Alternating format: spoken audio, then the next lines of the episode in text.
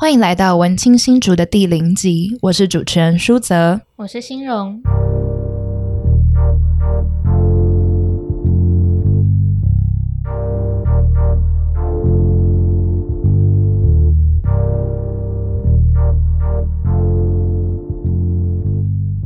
在开始介绍节目在讲什么之前，我们先邀请各位听众先来跟我们做一个基本的暖身实验哦。好，现在正在收听的听众，先请你们把你们的眼睛闭起来，主持人新人会跟我们一起参与这个游戏。会的，好，现在想象你在你从小到大回忆里面，对你来说最喜欢、最喜欢的那个空间里面。给自己一点时间，让那个场景慢慢的浮现。你看到了吗？那是在室内还是在室外的一个空间？你是一个人，还是身边有其他的人陪你呢？那个空间是光亮的吗？是阴暗的吗？它旁边是不是有一些景物？旁边有树吗？还是有房子？有人吗？或是有其他动物，试着去描绘那个空间，尽可能的想象它立体的样子。好，突然在远处，你开始闻到一股淡淡的味道，那会是什么味道？你觉得你好像闻过它，但好像又说不出来在哪一个地方闻过。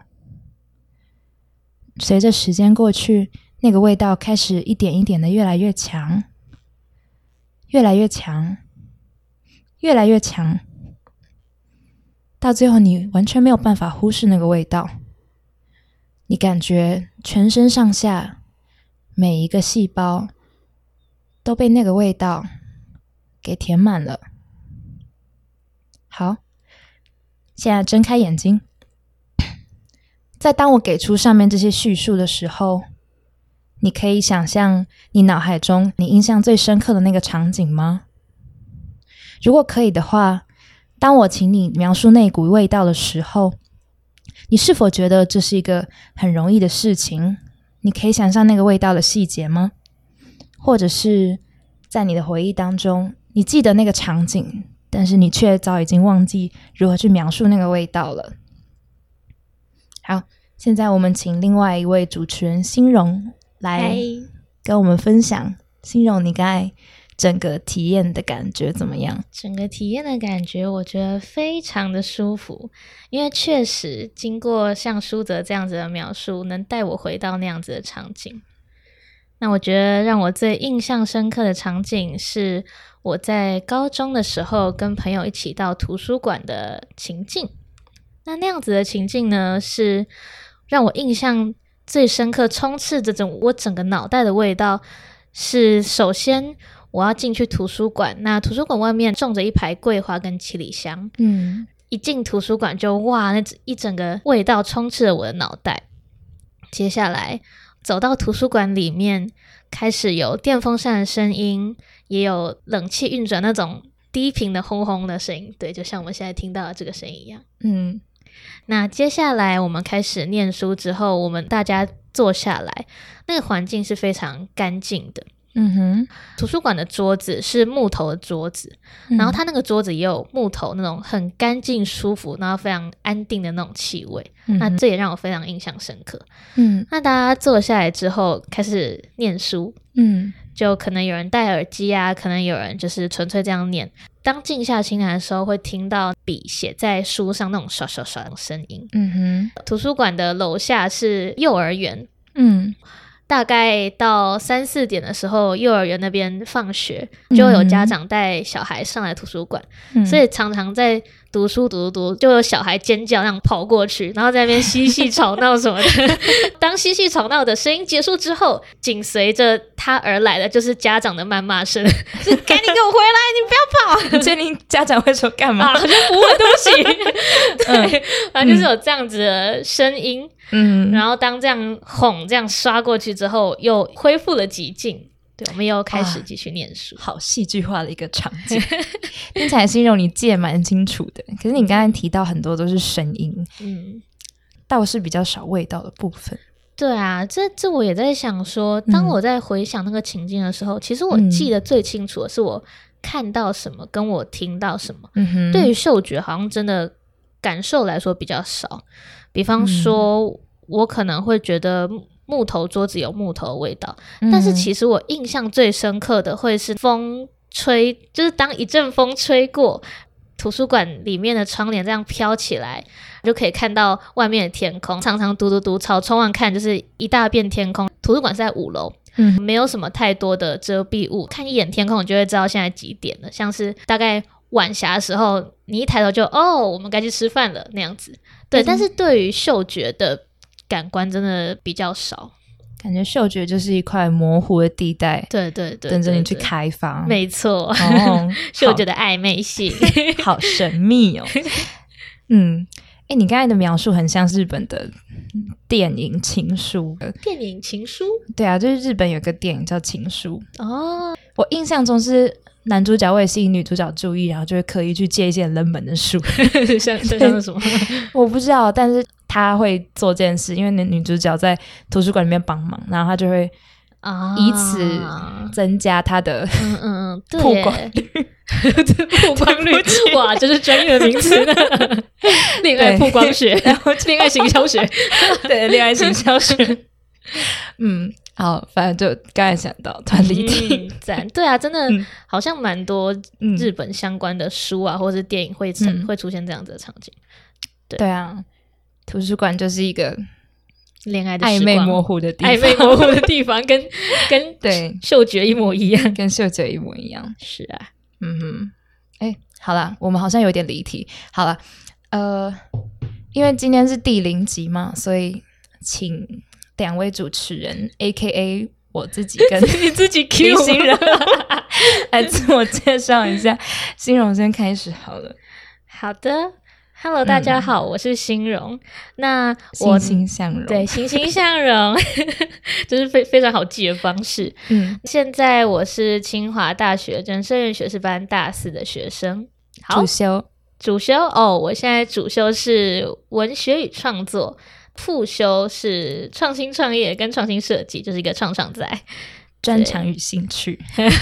专长与兴趣，哇，你问问的好细哦。专长与兴趣，这些这我需要想一下，哎一下到了有点有点短，我需要想个三十下左右。啊，好，那那我先好那你先好了，好我叫舒泽，我是另外一位主持人。舒是舒服的舒，泽是光泽的泽。那跟欣荣一样，我们都是人事院学士班的学生。我今年大三，小欣荣一届。主修是文学创作学程，副修是人类学。我们这届好像蛮多人类学的。嗯，嗯，专长是专长与兴趣，你需要想三十点吗？专长。我目前在研究行销跟平面设计，兴趣是啊 当一只柴犬。哇，就是 对，很奇嗯特的兴趣，没有，兴趣是做 podcast。哎呦，哇 哇哇，好，我们不等你的三，还是你的三十下到了。没关系，你就好 keep going。嗯嗯，好好，我先简介一下为什么要做这个计划好了。会做这个计划呢，是因为像是我刚刚描述图书馆的场景，可能会觉得说，我对于视觉、对于听觉有很多印象，但是对于嗅觉其实是蛮缺乏的。当我们在回想的时候，就想说，诶，对，但是好像嗅觉是最能够点出你当时在做什么跟什么人。比方说，像图书馆，可能我闻到我刚刚说门口那个桂花的味道，或者是进到里面有那个书跟木头的味道，我就会想到那种很干净、很日本式场景的那个环境。嗯，对，那当我们找了资料之后，我们就发现说，对耶，嗅觉它的确是一个在我们的五感里面，它唯一一个没有经过视球，它可以直接传达到我们的大脑、情感还有记忆中心的感官。嗯，对，所以我们就想说来聊聊嗅觉这个东西。所以嗅觉它就是一个基本上牵一发而动全身的东西。没错，哦，而且它是很难以被捕捉的。暧昧性。暧昧性，哇，好神秘哦。那因为我们的名字叫做文青新主嘛，那新荣，我想请问一下，为什么我们要叫文青新主？嗯，这个非常好玩呢。文青新竹，我们的文是听闻的文，清是清大的清，那新竹就是对，就新竹。那文清新竹这四个字呢，能有非常多的断句。哇，好暧昧，请示范一下。示范一下吗？好的，比方说文清新竹，让你觉得自己很文青。对，那除了这个文青的感觉呢，它还有闻清楚这个地方是什么味道，那个文青的意思。嗯哼，对。那另外呢，它还有文青新竹，这我倒是不知道是什么意思。是闻啊，就是嗅觉那个闻，清就是我们清大嘛。嗯哼，对。那新竹就是新竹。好。总之呢，文清新竹这个计划，每一集呢，我们都会带领各位听众去探访一个新竹在地跟嗅觉有关的故事。在每一集里面，我们都会邀请两位来宾，其中一位是我们清大的校友。那另外一位呢，就是跟这个嗅觉的场景非常重要有关的关键人物，他可能是专家，或者是在当地生活非常久，或者是对那个地方具有非常深入了解的人。没错。